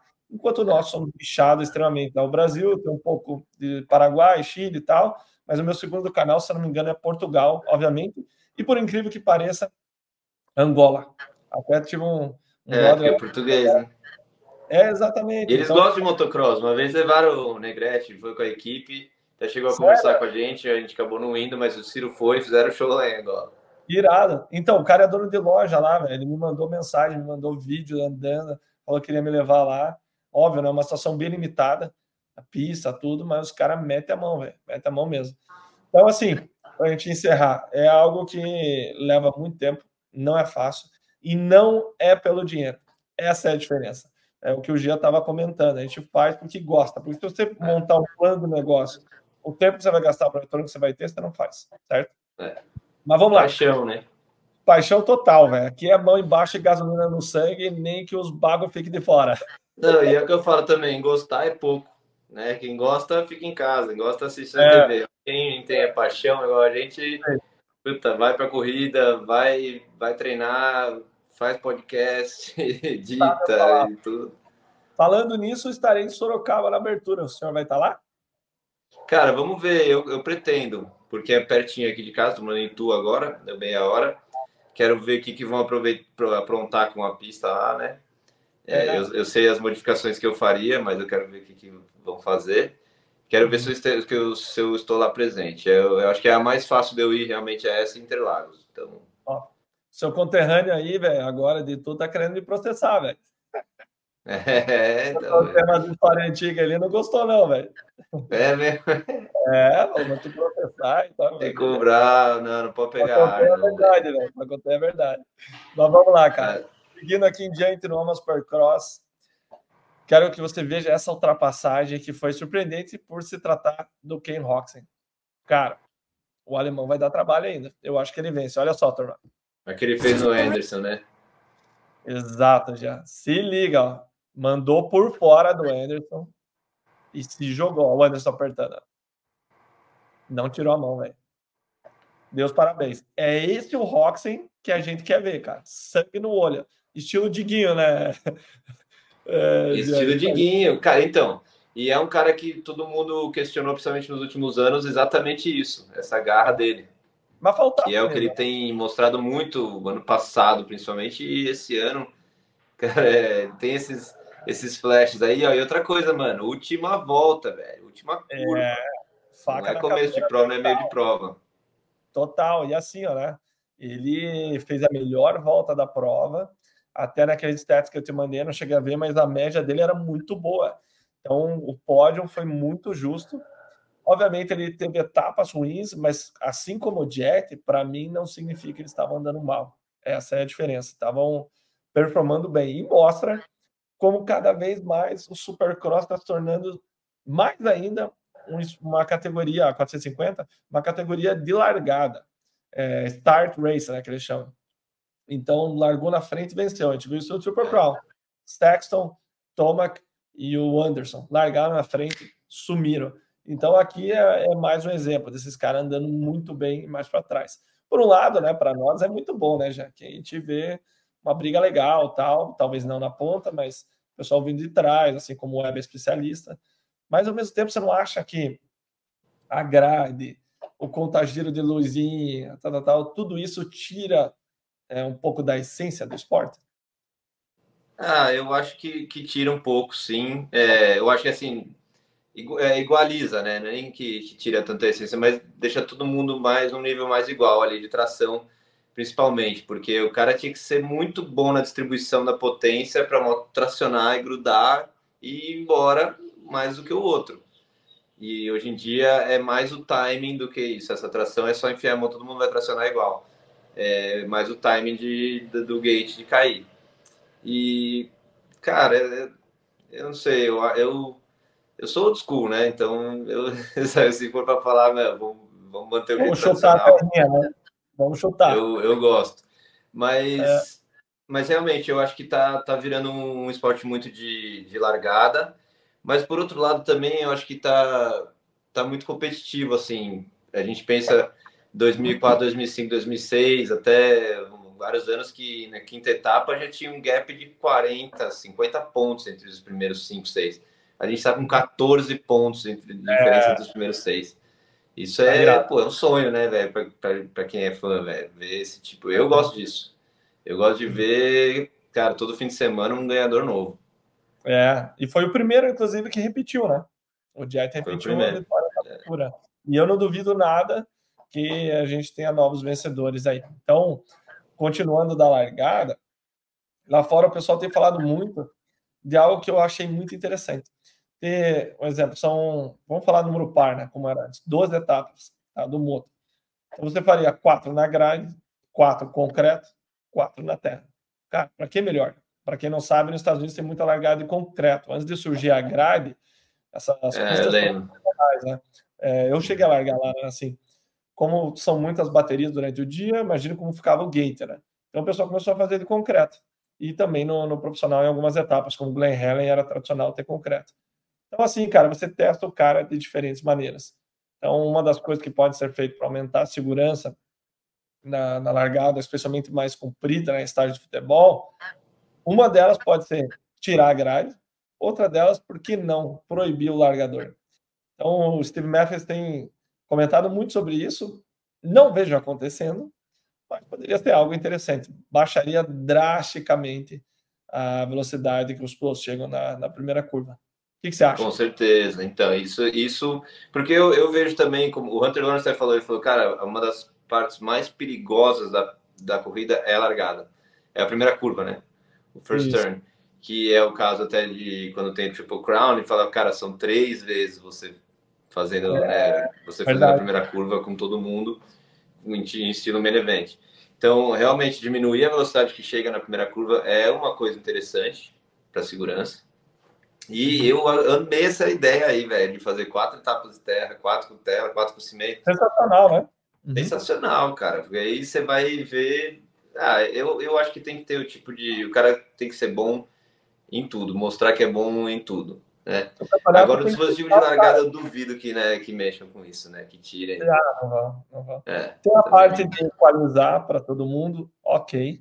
Mas, cara, lá eles têm maquinário, tem padrão, a vida inteira foi assim.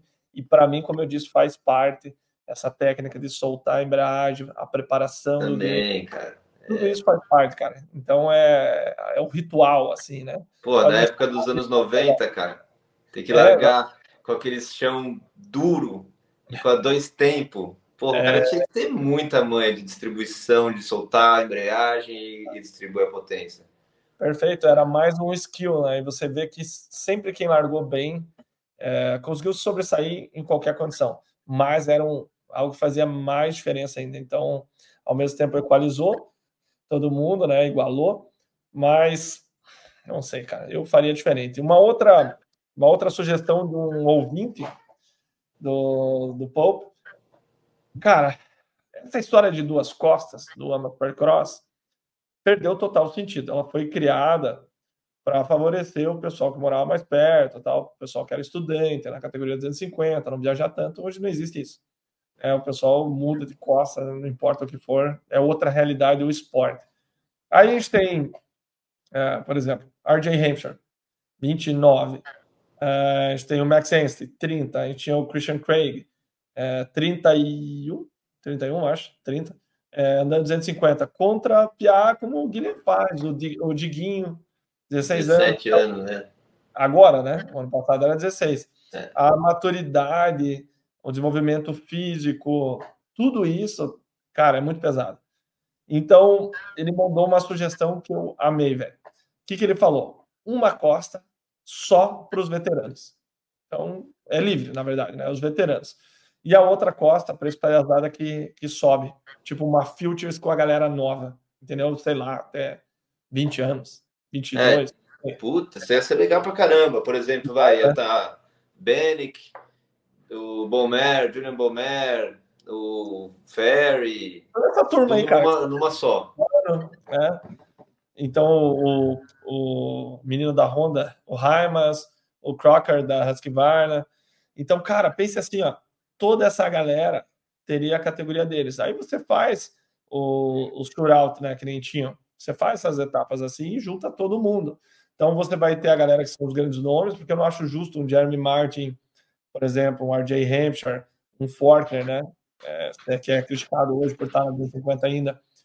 Não tem vaga na 450 e o cara acabou com a carreira dele. O Tavares foi sofreu muito com isso. Então o cara, o Christian Craig, né? Podia estar dominando na 250 ainda, embora não é isso que ele queria. Mas só para exemplo, né? Imagina você teria essa categoria dos grandes nomes que a galera quer ver e tal, e tem a outra, a turma nova. Resolveria esse, esse problema. Eu achei bem, bem interessante. É. O Diguinho, nesse caso, estaria assim, ah, dando, né, tipo, se dando, dando muito bem, melhor do que ele já está se dando, né? Mas eu, eu também acho bem interessante, cara, isso. Acho que seria legal. Essas reflexões valem a pena, né? Baby. Essas é. reflexões são sempre importantes, mas é algo que a gente tem que ponderar. Por exemplo, tem o um lado negativo disso.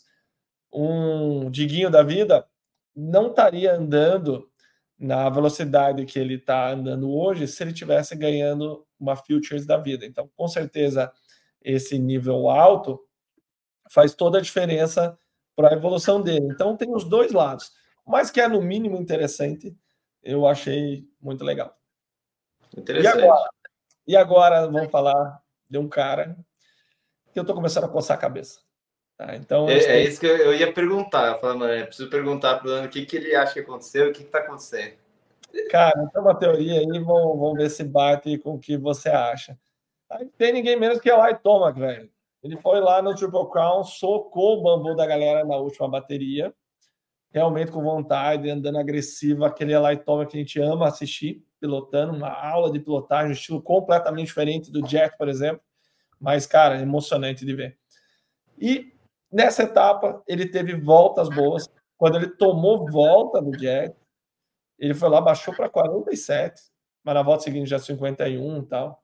Então o Carmine comentou, né? Beleza, você não tá legal tal. É, mas não pode, cara. Levar a volta um cara que nem ele não pode. Qual que é a minha teoria? Ele ficou muito tempo parado, pode treinar quando você quiser, mas isso não substitui correr. Esse é, um ponto que me preocupa com Race isso. pace, é, realmente. Exato. corrida. Adrenalina, você se sentir confortável. Tudo. Isso, mais uma vez, me preocupa com isso também, pelo tempo já fora das pistas, lesão, tudo mais. Mas é outro assunto. Eu acho que ele está travando o braço. Para mim é muito claro isso, a gente sabe que ele sofria. É, depois de anos, né, indo muito mal numa prova na outra ele lá e vencia, o que era muito estranho mesmo, na época da Kawasaki. Ele comentou que quando a moto senta muito a traseira, uma entrevista de sexta-feira do, do motocross, ele falou: ah, a moto senta muito traseiro me trava o braço. E daí, anos de discussão, de teorias, estava falando por água abaixo, ele trava o braço. Abertura sempre foi uma etapa que ele andou mal, tirando o ano passado. Então, para mim, ele se trava. Aonde eu comprovei essa teoria? No Triple Crown. O cara fez duas largadas, andou mediano. Na terceira, ele sabe como é. A adrenalina já está bem mais baixa, o ácido lático já não pega tanto. O cara foi lá e arregaçou. Então, para mim, é isso, cara. Para quem já travou o braço, sabe que não tem o que fazer. Travou, velho. Você não tem força nem para pegar um celular na mão. Quanto mais uma 450 enfiando a mão no, no Supercross. Quer ver outra situação? Quando você está num ritmo com o braço travado, você vai levando. Tem casos e casos, tem gente que trava menos, trava mais. Eu sei que ele já fez cirurgia no antebraço, então acredito que não explode o antebraço e não conseguir pegar o celular. Ele trava, mas você ainda consegue levar. O Dia, por exemplo, já fez cirurgia do antebraço. O Hector, enfim, Thales, eles comentam isso, que você consegue lidar com o negócio. Então, eu acho que ele vem lidando. Na hora que ele levou volta, ele falou: ah, não, velho, ficou puto com o negócio, assim como aconteceu naquela etapa que o Plessinger passou, onde ele colou no Plessinger voltando a rápido. E na hora que ele forçou, ele virou 47, o braço pum, inchou de novo, ele teve que tirar a mão, virou 51. Então, essa é a minha teoria. Faz sentido? Faz sentido total. É, eu eu também, na hora, achei que fosse físico, né? Fiquei na questão ali, porque eh, dava para ver que a moto tava, tava normal, não tá nada acontecendo com a moto. E, assim, ainda vendo depois os time-lapse, assim, o quanto ele caiu o ritmo, teve, meu, é, volta que ele ficou, tipo, mais de um segundo, um segundo e meio fora do, do pace, né? e aí foi caindo cada vez mais para trás. É... Só que eu fiquei na dúvida, porque tinha hora que parecia que, não, né, que ele tava com, com força ali no braço e tal, fazendo um chargezinho ou outro. É, mas a pista com, mano, muita cava, né? Você falou 450, e nada bate o race pace, que é o ritmo de corrida. Então, ele pode ter treinado quanto for, ele já tem memória muscular também, mas é ritmo de corrida, velho. Tá adrenalina junto, né, velho? O nervosismo, é, ver que a pista vai deteriorando. É, eu fiquei coçando a cabeça, fiquei numa dúvida do caramba. Gostei da sua explicação aí, da sua teoria. É, e acredito, porque eu, quando eu vi, o único depoimento que eu vi dele falando, ele falou que ele não estava confortável na moto, mas isso tá, não estar tá confortável na moto não é tipo a moto não estava acertada. É, eu não estava confortável em cima da moto. Então Perfeito. pode muito bem ser, ser mais o lado físico mesmo, de não deixar ele confortável, né?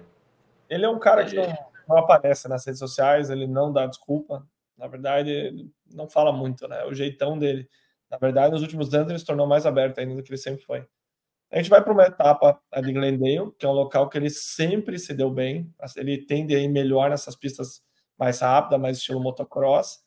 Então, cara, fica a pergunta agora, né? Qual o Eli Thomas vai aparecer? E se não aparecer, a gente aperta o botão de pânico, né? Porque pensa, ele, a gente, entre aspas, cobrou ele para voltar, não encerrar a carreira, aquela lesão tal. Mas daí eu te pergunto, será que ele voltou para isso? E ele também se questiona, porque na entrevista após é, a edição a etapa Triple Crown, ele falou, cara, ele falou, será que o Eli agora é só um cara quinto sexto? Mas não, na última bateria ele foi lá e arregaçou. Então, cara, que Eli vai aparecer já? Então, é uma caixinha de surpresa, velho. O lá é uma caixinha de surpresa, mesmo nos anos né, de, de campeão. Lá, ele chegava a fazer nono numa etapa, sabe? E ele, ele, ele tem essas, essas fases, ele é um pouco uma caixinha de surpresa. É, só que ao mesmo tempo, cara, ele é um cara que consegue, que você falou, do Triple Crown, vir na terceira lá e, e meter todo mundo. Eu não sei, cara. Eu acho que eu tô achando ele cada vez mais imprevisível nesse sentido aí. Que eu, eu não duvido nada de ganhar a próxima prova, sabe? Ou qualquer uma das etapas. É, mas também, ainda mais depois dessa, eu não duvido ele fazer ali de oitavo a décimo, tá ligado? Então, eu realmente não sei que Tom é que vai aparecer. É, a expectativa é que ele, que ele consiga né, trabalhar o que, o, que, o que tá dando errado. Então, eu espero que vai, a gente vai ver um, um Eli renovado, aí, um Eli me, melhor na, na próxima prova. Eu acabei Mas, de pensar uma coisa. Se o braço travar, não tem o que fazer, velho. Não tem o que fazer. Não tem. Eu acabei de pensar uma, uma coisa aqui, deixa eu ver se eu, se eu abro. Ele gosta de uma, como diz o Web, ele gosta da moto literalmente um torpedo. Tá? A gente sabe que quando você tem uma moto muito brava, qualquer coisa, pá, ela some de você. Aí eu fico pensando, beleza, ele gosta para largada, é o estilo dele, mas cara, é uma moto que judia muito mais. Será que o acerto da moto tá fazendo diferença para ele, cara? Ele tem uma moto mais linear. É. Porque assim, realmente, eu acho que a intensidade dele mudou. E ele nem tem que ter a intensidade que, que ele tinha antes. Eu acho que ele tem que ter mais constância do que a intensidade, porque que é o que a gente uhum. fala, velocidade ele tem. É, e experiência também, né? Um, é um cara bom de, de race management até. Eu até acho que ele, no começo eu falei, cara, de boa, ele não tá desesperado, ele não tá no pace, ele só não desesperou, vai perder uma ou duas ali tranquilo, mas, cara, ele começou a andar para trás, andar para trás, eu falei, não, tá. Porque ele normalmente é um cara que não desespera nessa aí, ele não, não chega a desesperar e fazer, fazer merda. E ele é um cara que a gente sabe que ele é conservador, eu vejo quando ele, ele não cai muito, e quando ele cai, eu vejo que ele se assusta, ele sente. Porque o cara que é acostumado a cair, né, é só mais um tombo. Você fala para o Ardea, um pacote, ela sai tá na outra, ele volta loucovel de novo. Agora o Toma que não. A gente viu isso no ano passado, quando ele foi para cima do Cooper, saltou, caiu em cima do feno tal. Já levou uma, duas etapas, falou que o pescoço estava travado tal.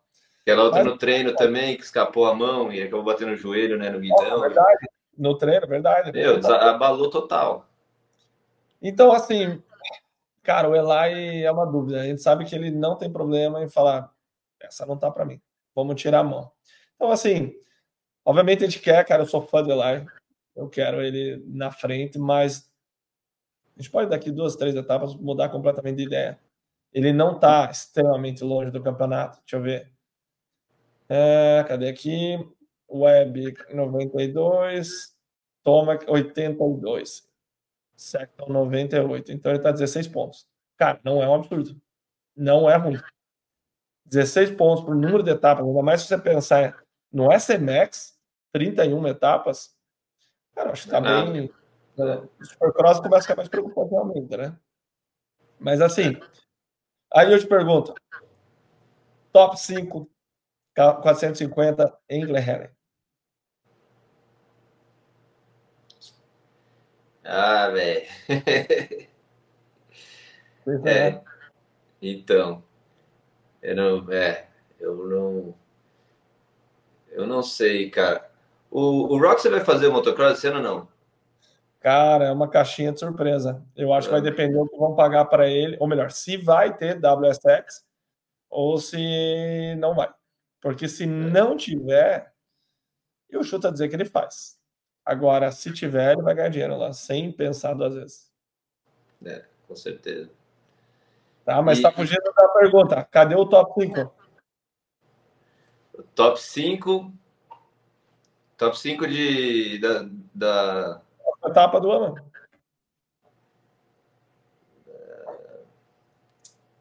Cara, tá difícil. Meu último bolão, velho, foi, foi zoado. foi completamente.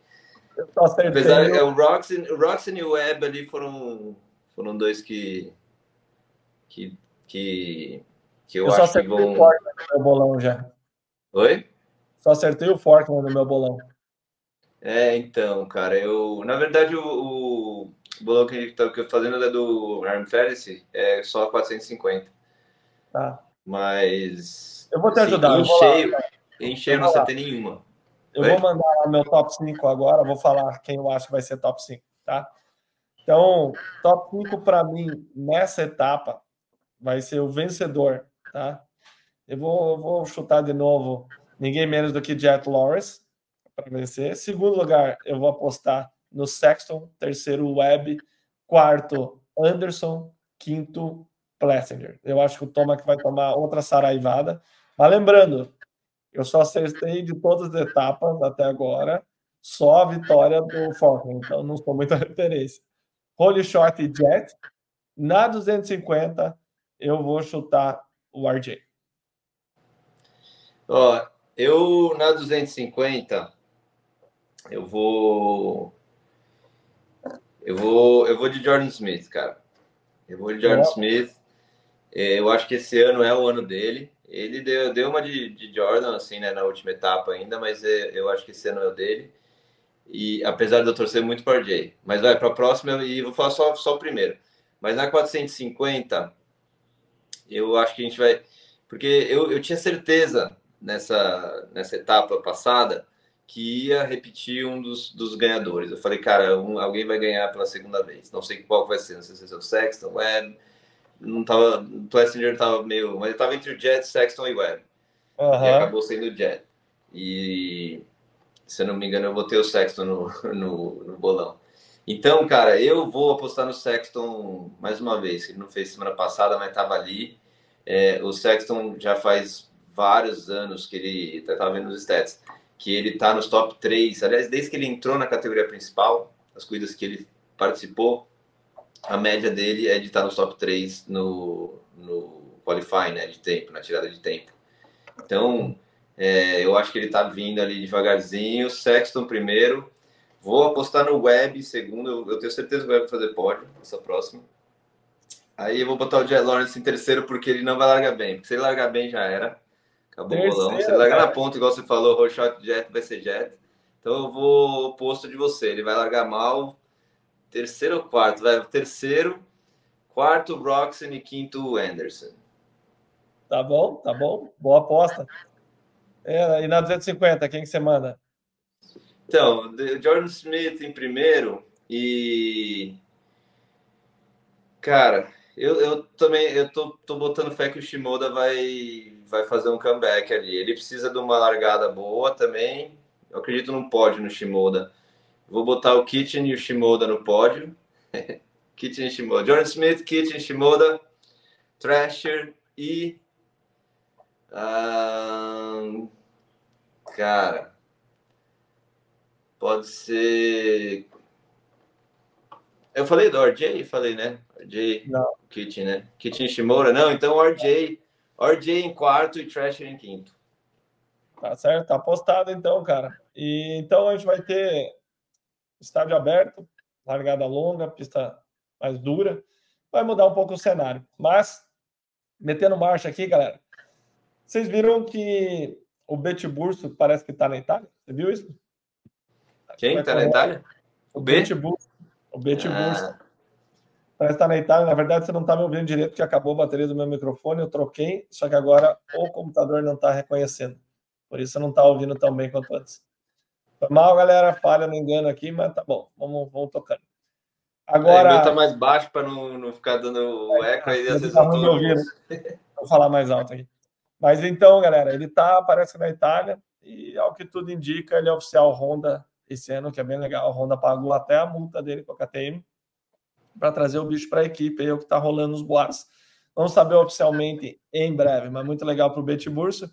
Outro piloto que está fora fazendo pré-temporada novamente na Europa é o Fabio Santos.